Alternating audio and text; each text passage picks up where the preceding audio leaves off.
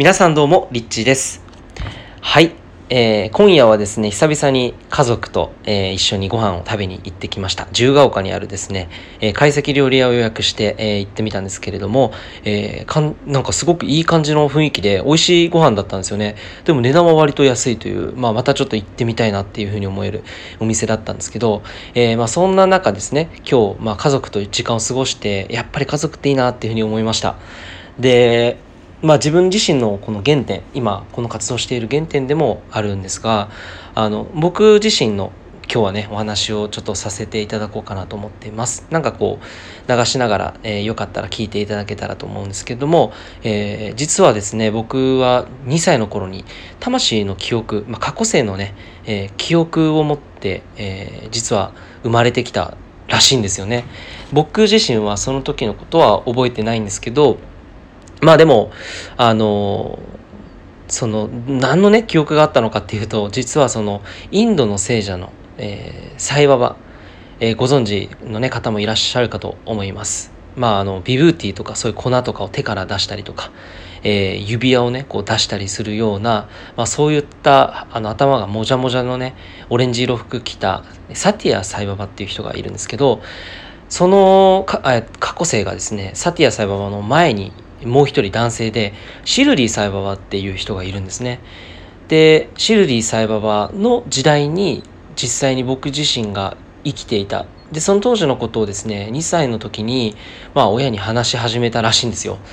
で、実際その話を聞いて、やっぱり親もびっくりしたらしいんですよね。で、その時はあんまりこう、うちの両親もスピリチュアルっていうことに関わるそういった内容っていうのはあんまりこう詳しくはなかったらしいんですけど、まあ、それを機にですねスピリチュアルの目覚めというかそういった世界にどんどんどんどん入っていくっていうような流れがあったんですよね。でその中の一つとして僕が過去世の記憶を話した後に、えー実際にインドに連れてって、えーサティア・サイババっていう人に会いに行ったらしいんですよ。でうちの母親と二人で行ったららしいんですけれどもえっとねその時のね面白いエピソードがあってあの日本人その当時100人ぐらいで行ったのかな？上作祭か何かですごく大きなイベントでそのグループ団体で行ったらしいんですよ。で当時その時には湯川玲子さんでしたっけ？有名な、えー芸能人の方とかが行ってたらしいんですけどその時に、えー僕自体僕とその母親もね一緒にその団体と一緒くっついて行ったらしいんです。でまあみんなこうちゃんと清掃していよいよこうサイババが出てくるっていう時に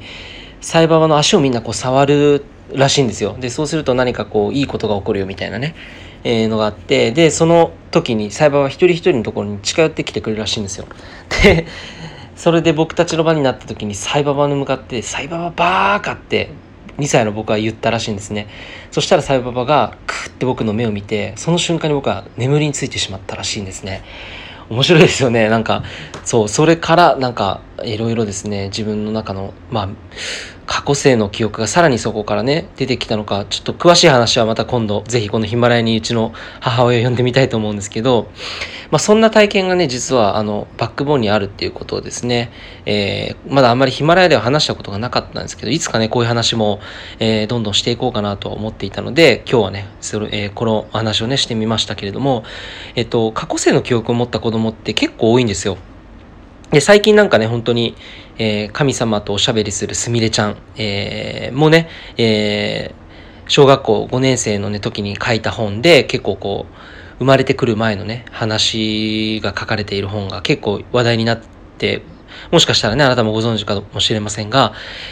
さらにいろんなね、そういった、えー例えばこう、生まれる前にお母さんをね、何人かのお母さんを選んできたとか、雲の上で神様がいたとかね、いろんなそういった話をする子供たちが増えてきています。まあどちらかというとそういった話を理解する大人が増えてきたっていうふうに僕は思うんですけど、まあ、ますますね、そういった目に見えない世界、えー生まれてくる前の記憶を持った子供たちっていうのは、どんどん増えてくると思うんですよ。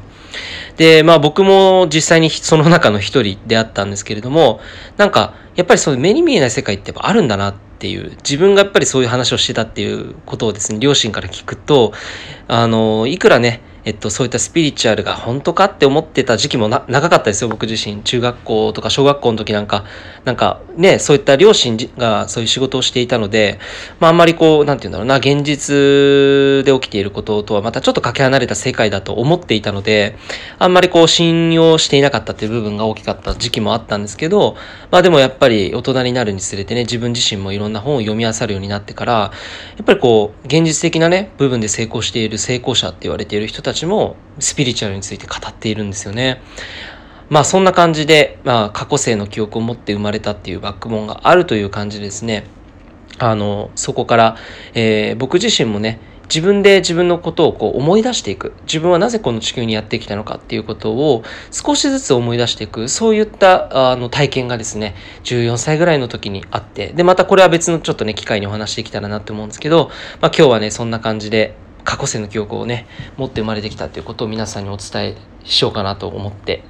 えー、聞いてくださりありがとうございます。えー、このチャンネルは、あの、スピリチュアルとあのリアル両方ですねこのやっぱりこの現実的な部分と目に見えない世界この両方の視点を持っているともっとなんか生きやすくなると思うしもっと物事がうまくねなんか進んでいくと思うんですよ。うん、だからその視点をもっと多くの人に僕は広めたいなって思ってその偏ってはいけないっていうふうに思うんですよね。まあ、偏っても別にいいんですけど、あの、いけないとかいいとかそういう話じゃなくて、あの、もっとバランス取ることで全然もっとうまくいくっていう人ってたくさん見てて思う人がたくさんいるんですね。で、まあ、うちの両親がその後にそういった、まあ、僕のが生まれてからそういうスピリチュアルな仕事を始めて、もう25年ぐらいなのかな。で、それぐらいになるんですけど、やっぱり僕自身ちっちゃい時からね、いろんな大人たちを見てきたっていう中で、やっぱこうスピーチャルにね、偏りすぎている人もたくさんいたんですよ。うん。で、スピに偏りすぎて、あんまりこう世の中の人たち、なんかこの社会的な部分で調和が保たれていなかったり、まあ例えば貧乏だったりとか、なんかそういういろんな人を見てきた中で、なんでこんなに、えー、素晴らしい考えを持っているのに、現実的にうまくいっていない人っているんだろうなって不思議だったんですね。なんか、現実世界も豊かで、精神的も豊かだったらすごくいいじゃないですか。